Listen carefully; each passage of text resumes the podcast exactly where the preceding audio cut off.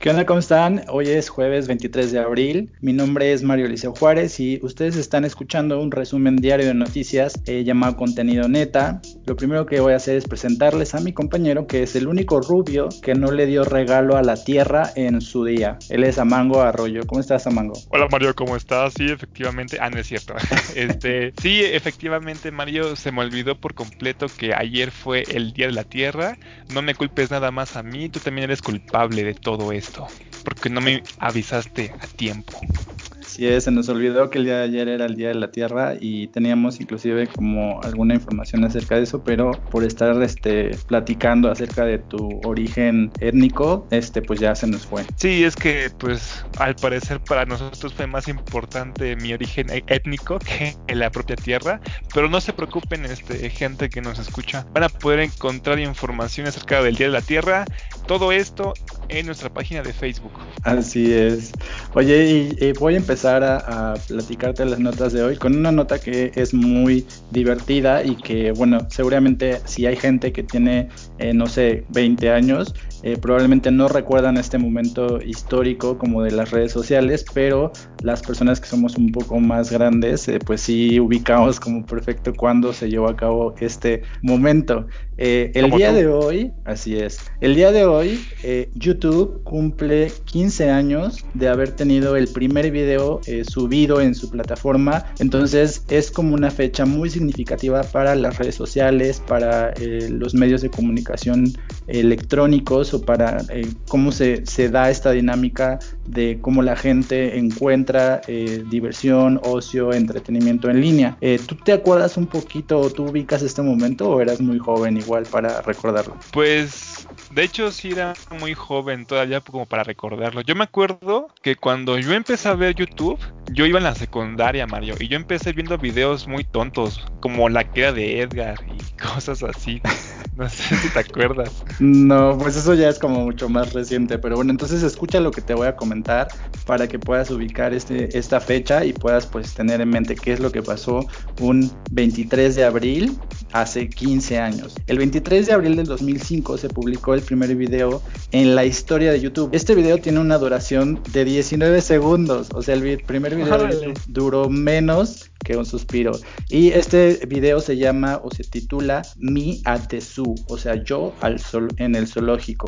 El video es muy cortito y básicamente el personaje que aparece en el video, que se llama Jod Karim, que es uno de los creadores de la plataforma de YouTube, está este, grabando o está frente a la cámara eh, con, en el zoológico con unos elefantes y está diciendo, aquí hay unos elefantes, este, tienen una nariz muy larga, wow, eso es todo lo que tenía que decir, bye. Eso es lo que, lo que pasa o lo que sucede en el primer video que YouTube tuvo disponible. Ah, mira, entonces al parecer tú te puedes dar cuenta de dos cosas, ¿no? Que el creador de YouTube le gustan mucho los elefantes, al parecer, y que como tú dices, el video no duró absolutamente nada, ¿no? Nada más tengo una duda. Ese video súper cortito de que es el primer video de YouTube que tú mencionas, ¿cuántas vistas tiene en este momento? ¿Lo sabes? No lo tengo disponible ahorita, pero te lo busco enseguida. Antes quería comentarte como algunos datos que son como también curiosos de este video, que es que es la persona que subió este video, pues es uno de los fundadores de YouTube y nunca más volvió a subir un video. O sea, es el primer video que YouTube tuvo y este, este fundador de YouTube jamás volvió a subir otro video. Entonces ya no, no hay contenido en su página o si tú vas a su perfil, no hay ningún otro video este, disponible acerca de, él. Y eh, ese mismo año, el año de 2005, eh, YouTube estuvo abierto al público o estuvo disponible para las personas y lo que pasó fue como esta revuelta o este, pues, fenómeno que hubo de que la gente empezó a, subir sus videos. Eh, en esta época había muy pocas redes sociales o había redes sociales muy raras como MySpace. No sé si tú te acuerdas de MySpace, que era algo muy raro de usar. Bueno, no era muy amigable a los usuarios porque yo nunca entendí cómo funcionaba. Y luego, en octubre del año 2006, Google compró a la compañía que pertenecía o, la que creció YouTube por 1.6 millones de dólares y la compañía en este momento tenía 67 empleados en el momento en el que fue adquirida por Google. Pero es toda esta, esta, esta fecha o, este, estos datos que giran alrededor de, YouTube son como bastante curiosos porque es como un proyecto escolar que nunca pensaron que iba a, a llegar a este nivel. Sí, ahora sí que Google se atragantó con este YouTube, ¿no? O sea, apareció YouTube y luego luego lo quiso comprar. Vio una, un potencial enorme en el proyecto de estos chicos, ¿no? Y pues nada más algo que se me hizo curioso con lo que mencionaste de que este señor o muchacho, no sé cómo decirle porque no sé su edad, que hizo el video del elefante, que nada más hizo este video, pues qué raro que nada más haya hecho ese video, la mejor dio pena, ¿no? Comenzó a ver que estaba recibiendo vistas y dijo, ay no, qué pena, me, este, no, me, veía feo, ¿no? Tal vez, quién sabe, tal vez sí tenía algún problema con la cámara, pero pues hizo un buen una buena plataforma de videos, ¿no? Pues en realidad yo creo que era como una prueba, ¿no? O sea, no creo que haya sido, no haya tenido el propósito como de mostrar nada en particular, sino que estaban como probando la plataforma y pues obviamente ellos nunca pensaron que la gente utilizaría YouTube de esta manera como un medio de, comunicación tan fuerte que habría, por ejemplo, la figura de los youtubers pues no existían en esa época, ¿no? La gente subía como, como cosas chuscas, ¿no? Eh, YouTube era así, algo, así como cámara escondida o, o, estos programas de Estados Unidos donde, donde la gente subía como momentos chistosos y nunca pensaron que YouTube se convertiría como en este gigante de, de, la comunicación, donde pues ahora inclusive tienen como películas en línea, o sea, funcionan como una plataforma de streaming, pero también tienen series, tienen contenido hecho exclusivamente en YouTube y pues tú sabes que los, los youtubers eh, o la gente que hace videos en YouTube con contenido específico, pues inclusive tienen una, un salario o ganancias que rebasan lo, lo que ganamos muchos de nosotros, ¿no? Sí, de hecho, para los youtubers de hoy en día, por ejemplo, es el caso de este Wherever Tomorrow, que empezó haciendo videos y él ni siquiera sabía que iban a comenzar a, a estar monetizando los videos que estaban haciendo, que al principio nada más lo hacían por un pasatiempo que ellos tenían que les gustaba y de repente comenzaron a ver dinero de por medio, ¿no? O sea, realmente yo creo que sí es un impacto muy fuerte, tanto para los que crearon la plataforma, para los mismos usuarios, ¿no? Ver cómo ha evolucionado esta plataforma hasta el día de hoy es increíble. Sí ha avanzado bastante en muy pocos años, la verdad. Pues sí, pues mira, estoy ya viendo el video que, me preguntas cuántas reproducciones tiene y tiene 90 millones 636 mil 242 reproducciones. Y obviamente si tú vas a YouTube te, te señala que este video fue subido hace 14 años, porque todavía no se cumplen los 15 porque todavía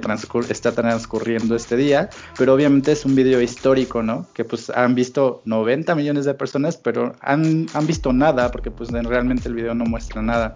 Y bueno, lo que te quería comentar también era que los creadores de YouTube, de hecho, eran compañeros de trabajo o trabajaban en PayPal. PayPal, este método de, pago en, línea, ellos eran, este, trabajaban para esta empresa y eran eh, tres personas, o eran tres chicos. Era Chad Harley, Steve Chen y Joe Karin, que es el que subió el video. Estos tres eh, compañeros pues pasaron de, de trabajar para PayPal y eh, ahora pues ya son dueños de su propia compañía que incluso yo creo que debe de tener ingresos mayores a PayPal. Seguramente Mario, pero sabes que a mí se me hace fascinante, en serio que demasiado fascinante ver cómo la gente hace grande algo, ¿no? Por ejemplo, este caso de este, este video de este chico grabándose en un zoológico con un, con, un elefante, ¿no? O sea, nada más se hizo grande o nada más tiene las vistas que tiene por lo que representa, ¿no? E, ese video. No tanto el contenido, sino por todo lo que ya representa. Esto ya es una pieza de historia, ¿no? Una historia moderna que ya se está generando y que nosotros nos tocó vivir.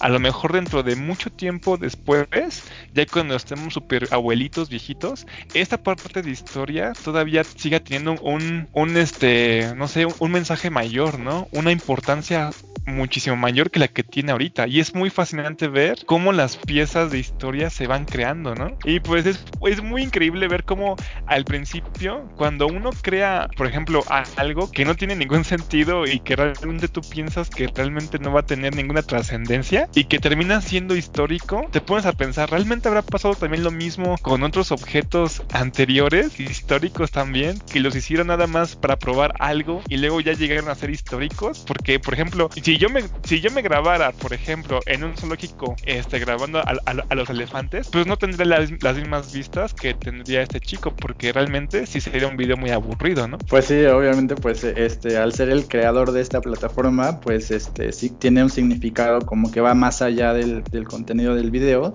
y pues aquí hay algo que a mí me parece muy curioso ahora viendo las reproducciones, que es que este video tiene 93.649 manitas abajo. O sea, hay 93.000 personas a las que no les gusta este video. Bueno, quién sabe qué tengan en contra de los elefantes, ¿no? A lo mejor los odian. Sí, qué gente tan loca. Sí, qué, qué, gente tan enferma, ¿no? ¿Cómo odiar a los elefantes? ¿Cómo pueden odiar un video que no tiene nada? Y bueno, tú tienes entonces información que tiene que ver también con otras empresas que son muy importantes en México como eh, Uber y Disney. Y pues quisiera saber qué es lo que tienes que decir de estas empresas. Ah, sí, mira Mario, tú sabes que, todavía seguimos en pandemia, ¿no? sí, sí, lo sabes, ¿no? Lo, tengo, lo ubico, sí. Sí, ok, mira, pues escucha, al parecer las empresas de Disney, Didi y Uber están eh, encontraron una forma para poder apoyar a México en esta emergencia sanitaria. ¿Tú, ¿Tú qué piensas que Disney está haciendo para ayudar a México, Mario? Eh, no sé, eh, pues hasta donde yo sé, Disney tiene como algunas fundaciones que apoyan a, la niñez, entre otras cosas, y pues a lo mejor podría hacer eso, pero no, no lo tengo muy claro. Sí, yo lo que pensaba era que iban a estar regalando botargas a los enfermeros para que atendieran a, atendieran a los niños con botargas, ¿no?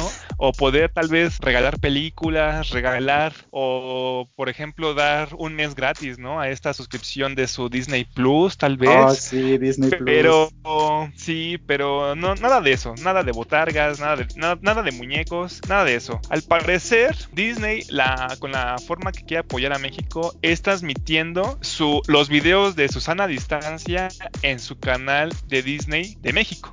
O sea, eso es todo.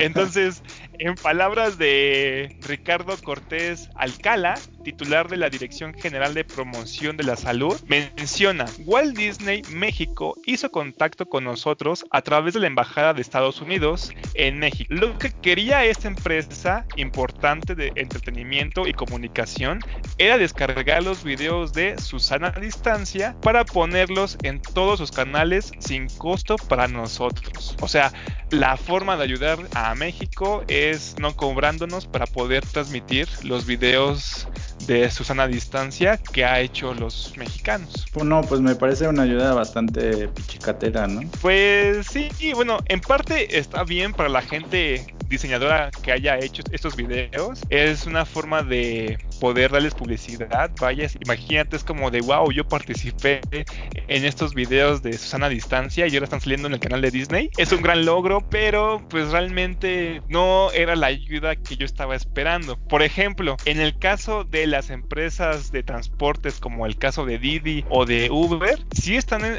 apoyando más a México. Y es que al parecer, Didi, por ejemplo, su parte está regalando viajes única y exclusivamente a las personas que trabajen en el sector salud. Aquí de hecho Didi hace una, publicación en su Twitter diciendo orgullosos de lanzar Didi Hero, el nuevo, el, nuevo programa donde regalamos 500 mil viajes de hasta 75 pesos para médicos, enfermeros y personas de salud mexicanos. Entonces Didi está regalando sus viajes, eso es algo increíble y por parte de Uber Uber, se está encargando de poder llevar medicamentos y herramientas y equipos a los que necesiten completamente gratis también. ¿Tú qué piensas que es mejor, la ayuda que hace Disney o la ayuda que está haciendo esto, estas empresas de transporte, Mario? Pues en realidad las dos me parecen medio decepcionantes porque, por ejemplo, Didi cuando, cuando Didi abrió regalaba este cupones para viajes por 500 pesos y esos cupones expiraban al día. O sea, haz de cuenta, te daban cobraban 500 pesos que podías usar en tus viajes, pero al siguiente día te decía que ya habían expirado tus viajes. Entonces,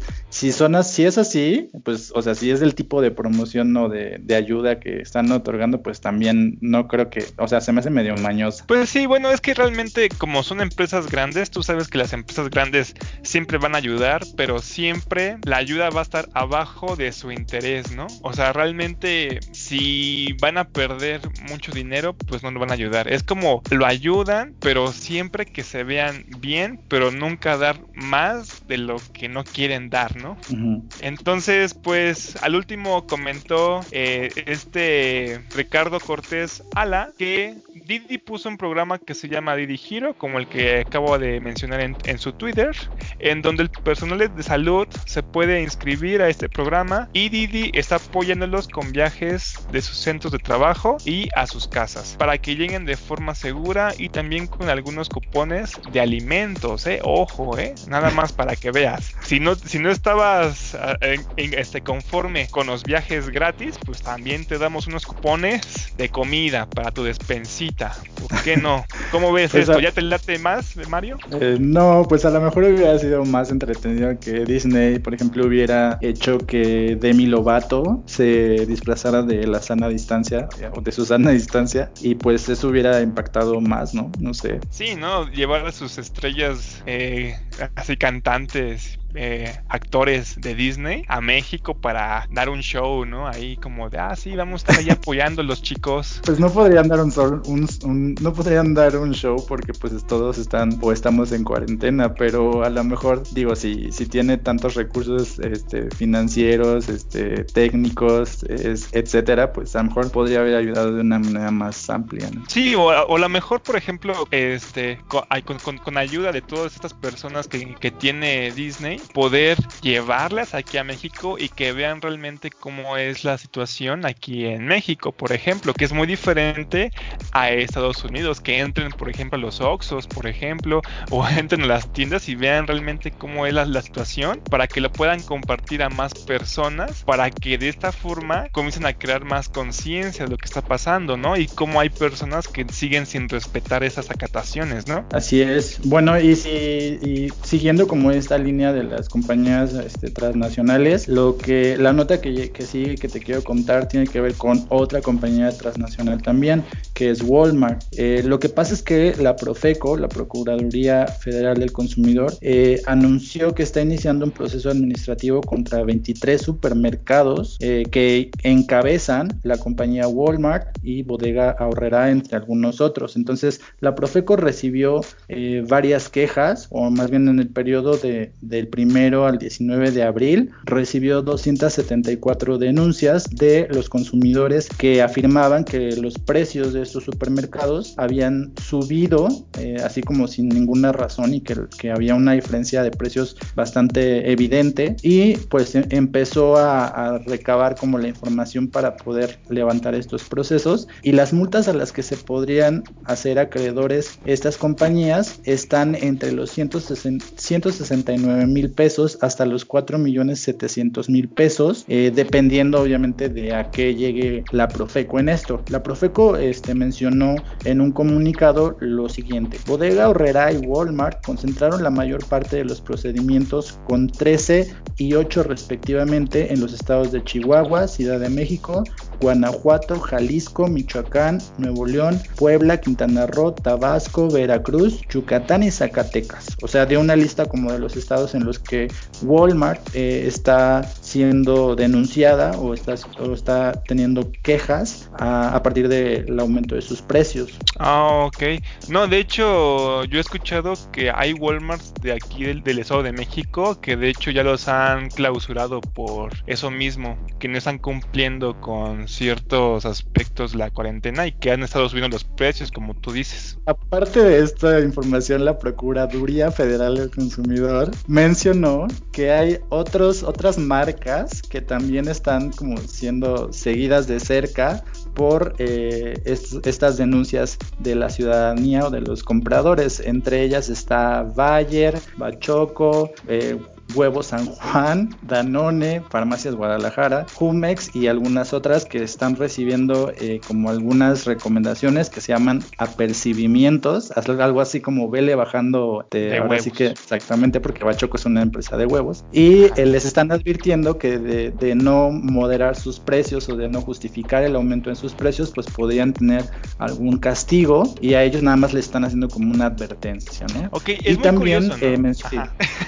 también, mencionó que hay 223 comercios eh, pequeños a los que les están siguiendo también como investigaciones, pero sin duda lo más escandaloso es que estén yéndose contra Walmart, que es una de las empresas este, más grandes en Estados Unidos y pues esto es lo más como lo que más llama la atención, ¿no? Que se estén yendo directamente contra ellos. Sí, es muy curioso cómo realmente con algunas empresas mencionan esto de las sanciones, pero hasta ahí no mencionan qué tipo de sanción va a ser, nada más dicen la palabra sanción.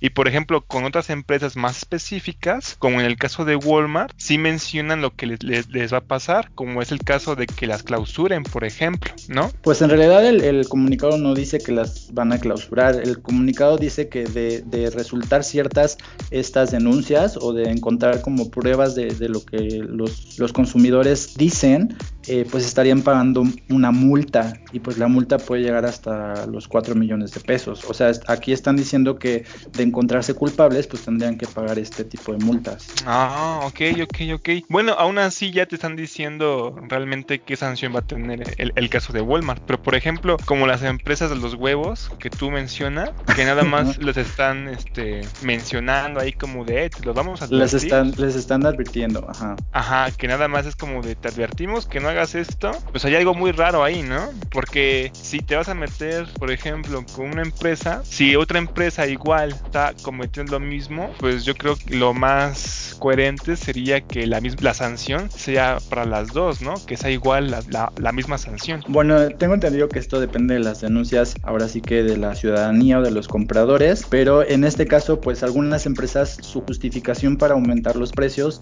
es que su materia prima o con lo que hacen los productos, pues es que el precio de la materia prima es en dólares y por lo tanto, pues al subir el dólar, su materia prima tiene un aumento y tendrían que aumentar el precio para obtener una ganancia. Pero la Procuraduría, pues ahora sí que tiene que investigar para ver si esto es verdad y por ello eh, infraccionarlos o eh, pues deslindarlos de cualquier castigo, de cualquier multa. Ay, puro choro, Mario. ¿A qué les crees? Pues mira, yo te voy a decir algo, Mario, que tiene que ver igual con todo esto que mencionas acerca de resguardar tu producto.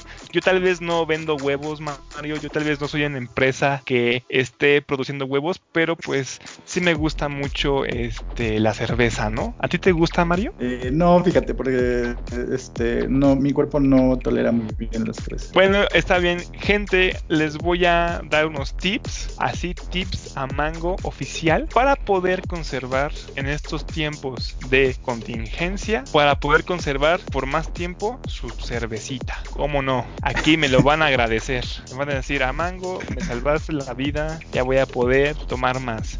Miren, en primer lugar, Mario, si tú de casualidad me mientes, si tienes un buen de cerveza al lado de ti, lo primero que tienes que hacer y procurar, Mario, es que tu ah. cervecita no le llegue el sol. O sea, no, no lo pongas en un lugar donde, por ejemplo, llegue luz del sol que le van a comenzar a calentar. Ahora bien, te voy a contar algo muy curioso y es que cuando la cerveza se comienza a calentar se le llama a este proceso azorrillado. Eso yo, yo no lo sabía. ¿sabes por qué?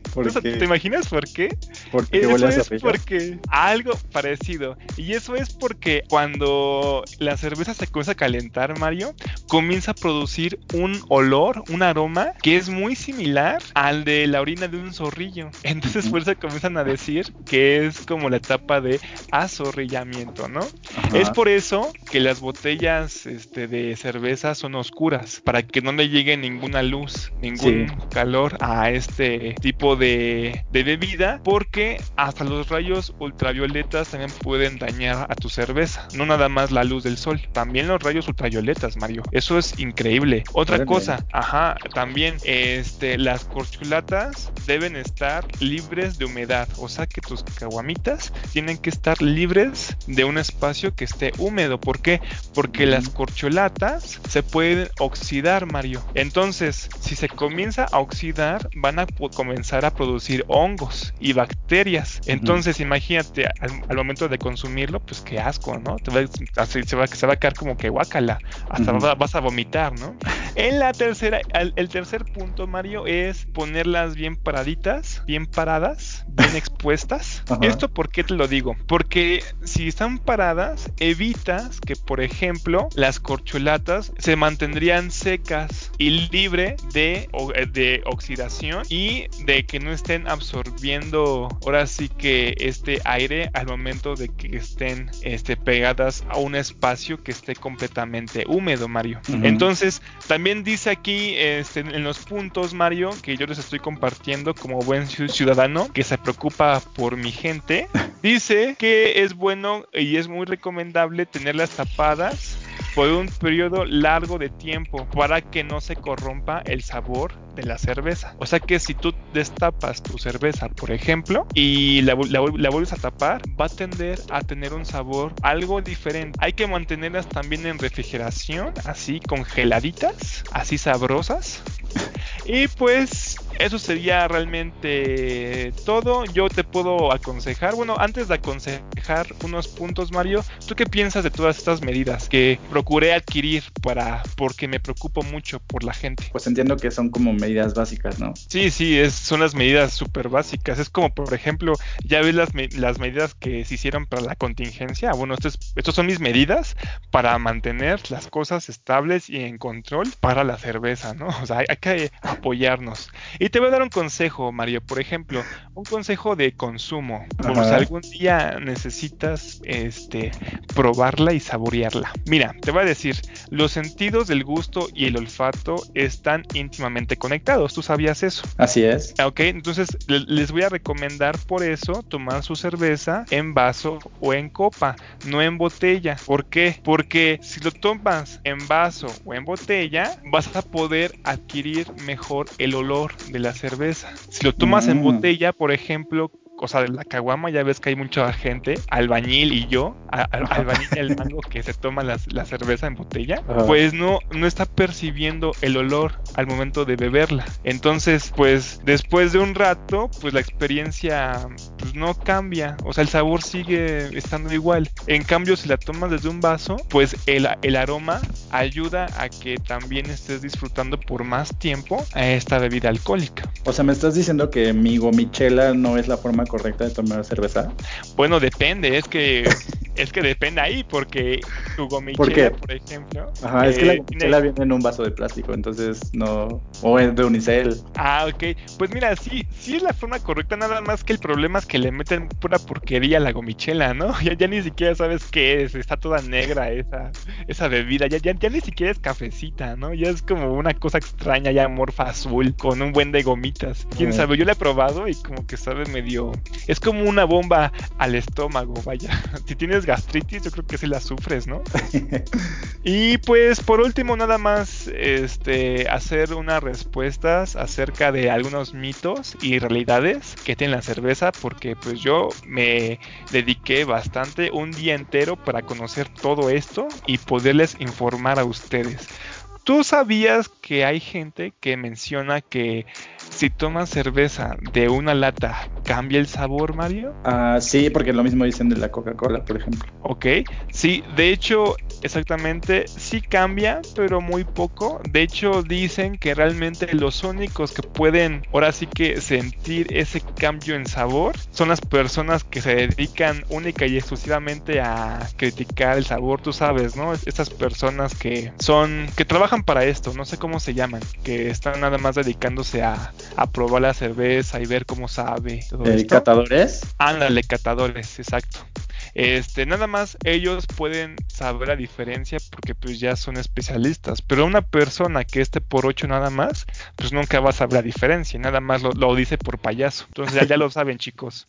Otra cosa, este, si has escuchado que las personas dicen que la cerveza empanzona, Mario? Eh, sí, y de hecho yo creo que es verdad, porque muchos de mis amigos que eran muy borrachos en la preparatoria son muy gordos actualmente. Ah, ok, bueno, sí, de hecho yo también estoy engordando un poco. Este, eso es porque cuando nosotros servimos la cerveza, Mario, ya ves que saca mucha espuma. Entonces se supone que tú comienzas a empanzonarte con la cerveza porque no dejas que todo el CO2 se comience a liberar a través de la espuma. Entonces, si tú te tomas la cerveza con la espuma todavía ahí, esa espuma va a acabar directo al estómago y eso va y eso es lo que va a provocar que se comience a inflamar. Bueno, pero tampoco te la vas a tomar este ya cuando no tiene espuma, ¿no? Porque ahí igual su sabor ya es como muy desagradable. Sí, lo que pasa es que tienes que esperar el momento en que ya baje completo, porque porque tú sabes que cuando tú sirves, por ejemplo, tu cerveza, llega una espuma muy grande si la sirves mal. O sea, llega a ocupar la mitad de tu vaso. si tú te tomas esa espuma, porque yo tengo amigos que se la toman, así como, ah, sí, espuma, mi favorita es, la toman como locos, pues esa espuma es la que hace que sí te comience a, inflamar tu estómago. Si se, si se tomara la cerveza sin espuma, pues no pasaría tanto este tipo de cosas, Mario. ¿Cómo ves todo esto, Mario? Yo sé que te salvó la vida, yo sé que eres muy tímido en aceptar esto, pero yo sé que eres un alcohólico.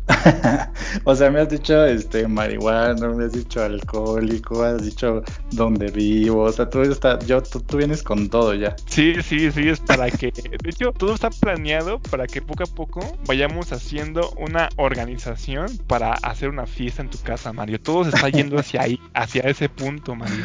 Ah, bueno, y si, y si yo hiciera una fiesta así como la que tú estás diciendo, ¿a quién crees tú que invitaría como DJ a mi fiesta, por ejemplo? No me digas que invitarías al grande, al increíble Eduardo Tatu. Al magnánimo Eduardo Tatu. Oh, no, eso sería glorioso. Es que ustedes no lo saben, chicos, pero Eduardo Tatum se avienta unos shows exquisitos.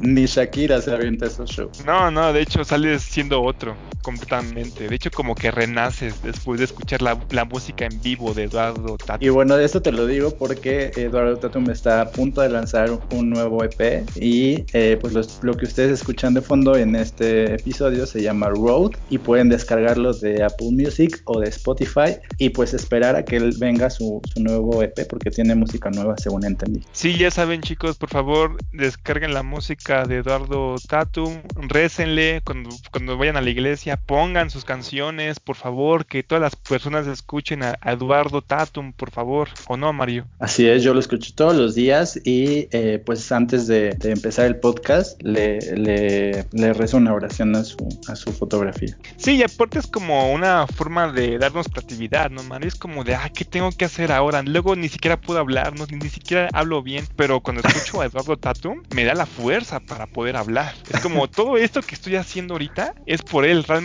yo soy mudo, pero hablo porque escucho la música de Eduardo Tatum. Así es, bueno, y lo que te quiero contar este, es, información que tiene que ver con cosas que ya, de las que ya hemos hablado. ¿Tú te acuerdas que en algún episodio te conté eh, de algunos medios de comunicación de Chihuahua que habían dado como noticias falsas y que tenían una fotografía que era de Ecuador y decían que esa fotografía era de Chihuahua, etcétera? ¿Tú te acuerdas de esto? Sí, sí me acuerdo, me acuerdo perfectamente como si hubiera sido hace unos podcasts pasados. y obviamente te acuerdas de lo que dijo eh, Javier Latorre, porque son como los dos casos que están involucrados en lo que te voy a contar. Ah, ¿en serio? Perfecto. A mí me interesa mucho estas, estas noticias acerca de este a la torre. A ver, platícame, Mario.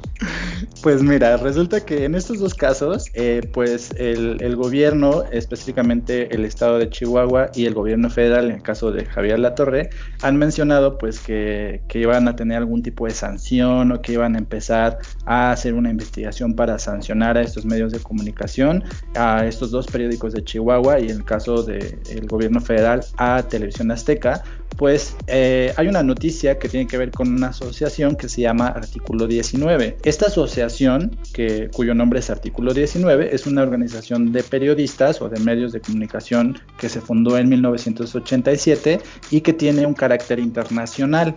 Esta organización defiende la libertad de expresión y el derecho de la gente a la información. El nombre de la, de la organización, artículo 19, tiene que ver porque en la Constitución, pues este artículo es el que habla acerca de la libertad de expresión y eh, específicamente son noticias porque se están refiriendo a estos dos casos eh, en relación a lo que el gobierno federal y el gobierno estatal de Chihuahua han dicho que van a hacer en estos, eh, en el caso de estos medios de comunicación. Entonces te voy a decir lo que publicó la organización Artículo 19 en su página oficial para que tú me digas qué es lo que, lo que piensas, ¿no? A ver, dale. En el primer texto Dice, comprendemos que el gobierno se preocupe por la difusión de fake news y los llamados a desobedecer las instrucciones de las autoridades de salud. Sin embargo, los procedimientos que realizó en contra de TV Azteca y los periódicos El Diario de Chihuahua y Diario Juárez no tienen fundamento en el orden jurídico de México. Eso es lo que está, es una de las, de las declaraciones que tiene artículo 19 en su página. Ah, tengo otra, pero primero quiero saber tu opinión acerca de esta declaración que están haciendo. No, pues puedo opinar, Mario. Sinceramente, yo creo que estaría de acuerdo. ¿O tú cómo ves, Mario? Pues eh, yo no, no, sé qué pensar, porque pues eh, no, no pensé que, bueno, no tenía idea de que artículo 19 saldría a defender a estos medios de comunicación, pero te voy a decir o te voy a leer la eh, segunda declaración para que tú me digas este, si esta eh, tiene que ver con lo mismo o si, si va en otra dirección. Dice, para artículo 19, esto es lo que dice la organización, para artículo 19, la Secretaría de Gobernación pretendió activar un procedimiento anacrónico mediante una institución fuera de lugar en el contexto democrático. Entre los criterios de sanción previstos en el artículo 6 del reglamento están fomentar vicios, faltar el respeto a las instituciones, contravenir la moral y buenas costumbres y otros objetivos que, que de ninguna manera justifican una restricción legítima a la libertad de expresión es lo que está señalando artículo 19. ¿Qué es lo que entendiste de esta última declaración? Bueno, que está prohibido no mostrar vicios, ¿no? A ver, explícamela, Mario, en palabras más simples para mi pobre cabeza. Bueno, lo que está diciendo artículo 19 es lo mismo que comentábamos en esa ocasión cuando te, explicaba las noticias del estado de Chihuahua. Está diciendo que tanto la, declaración que está haciendo eh, Javier Latorre como la información de que venía en estos, en estos periódicos no está fomentando una, una actividad que sea ilegal o que vaya en contra de las instituciones, sino que está expresando un punto de vista y no necesariamente va en contra o está incitando a que la gente reaccione de alguna manera contra el gobierno. Aquí hay como dos cuestiones, porque los dos casos son muy distintos. En el caso de los periódicos de Chihuahua, pues sí se me hace un poco más grave, o sí se me hace que, esto no va al caso, porque el periódico estaba mostrando imágenes de muertos o de cadáveres en bolsas y decía que estos eran muertos en el estado de Chihuahua por la enfermedad del coronavirus o por COVID. Entonces, de alguna manera sí está engañando a la gente o está este, dando la información que es falsa. Entonces el periódico sí sabía que estas eh, fotografías no eran fotografías de México y aún así las publicaron como fotografías del estado Chihuahua. En el caso de Javier Latorre, pues sí hay, hay algo que es muy debatible, que es si lo que dijo lo dijo como un una opinión o como un editorial o si lo hizo para poder generar una reacción entre la gente. O sea, son para mí son dos casos diferentes. Pues es que no sé, Mario, porque por ejemplo, sí podrías tratarlo como si fueran dos casos diferentes, pero de cualquier forma como lo veas, siguen siendo medios, siguen siendo medios para comunicar a la gente lo que está pasando en los hechos. Entonces, Imagínate, una persona pública, en este caso, que mencione su opinión al respecto, como lo hizo la torre, pues ya tiene, pues ya por ser una figura pública, ya tiene una obligación de lo que dice también y lo que hace. ya es una obligación popular lo que tiene. Entonces, imagínate, es como, por ejemplo, que un artista dijera lo mismo que dijo La Torre. Ah, pues ya, ya, ya, ya no le hagan caso a este a La Torre, ¿no? Entonces, imagínate, los fans que tiene este artista, por ejemplo, que no conocen tanto o no se informan de lo que está pasando hoy en día y que le van a hacer caso a la voz de este artista, como ejemplo, van a comenzar a hacerle caso a lo que diga él, porque ya, ya su voz ya tiene fuerza. Entonces, tal vez si a la torre lo dijo con intención de que, ah, pues es que es mi opinión y lo que sea, y es, y es debatible, pero que realmente su opinión ya tiene fuerza para poder mover este, a ciertas personas y a ciertos grupos, pues la tiene. Por eso es que es muy criticado y por eso también es como la noticia de Chihuahua, porque imagínate, ellos están haciendo algo mal porque están mostrando las fotos, pero a la torre, al decir, por ejemplo, que no le hagan caso a este López Gatel,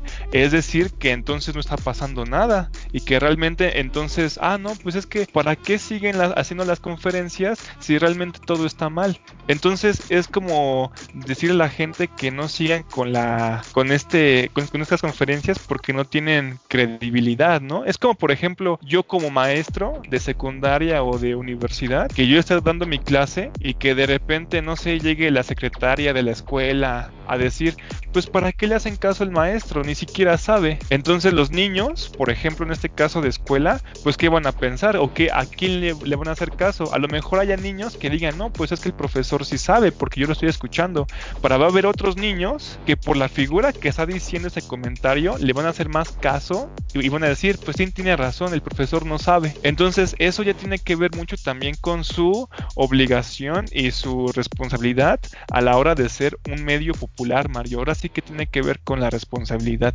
Bueno, lo que podemos hacer es eh, en alguno de los episodios como tener, juntar toda la información para poder eh, como presentar la información y comparar estos dos casos y poder ver si, como dice artículo 19, pues si se trata, si están en el mismo nivel los dos casos y si se pueden juzgar como en el mismo rubro, ¿no? Porque para mí son dos casos diferentes. Entonces, artículo 19 dice que los dos están como cayendo en, en el mismo en el mismo caso y pues eso es muy cuestionable. Bueno, por algo lo dice el artículo 19 y tienes razón, yo creo que debatir, pues nos vamos a ir, yo creo que todo el día, ¿no, Mario? Así es, y pues tú tienes algo que es muy ya. Eh, mencionar, menos para las personas que no creen en las vacunas, pero pero sí es importante para la mayoría. Sí, por favor, gente, lleven a sus hijos a vacunarse. Las vacunas son buenas, no se van a curar nada más por rezarle a una palomita. Este, sí vacúnense, por favor.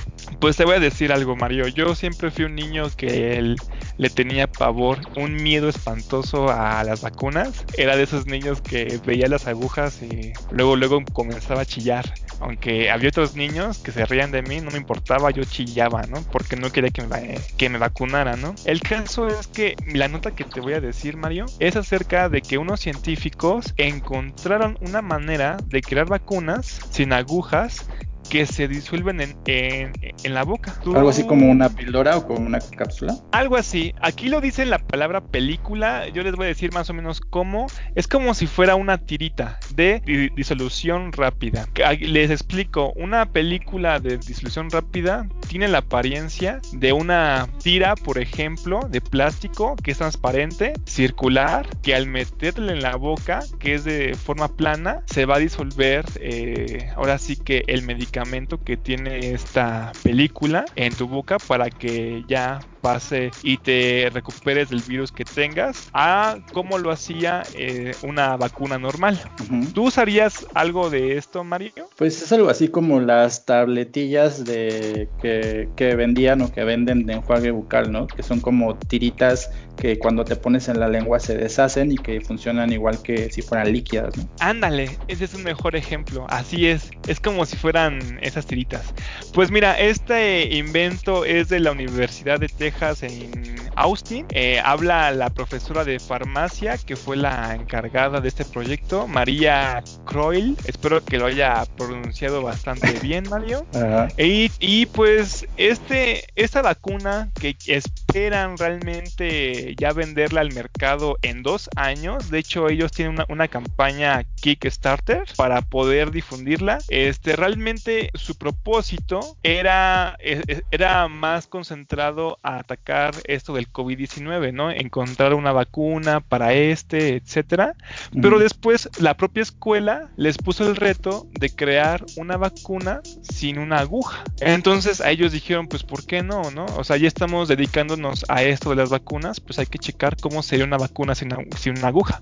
Entonces la profesora dice que se basaron mucho en la película esta de Jurassic Park. Ya ves que había un mosquito que estaba encerrado en, un, en, una especie de ámbar. No sé si la viste. Sí. Ok, pues con esta misma idea pensaron, si en un ámbar se puede encerrar un mosquito o todos los gérmenes, por ejemplo, que se están juntando ahí, agarrar la misma idea para que, para que en lugar de que sea, por ejemplo, inyectado, mejor se ponga en una tirita y que en, en esa tirita, por ejemplo, esté todo ahí almacenado y encerrado y que al momento de a la boca todo se dispare o se suelte. Esto fue muy increíble porque descubrieron que a diferencia de las agujas normales, bueno, de las vacunas, ya ves, este que estas necesariamente tenían que estar refrigeradas y tener en un proceso bastante complicado para que no se echaran a perder.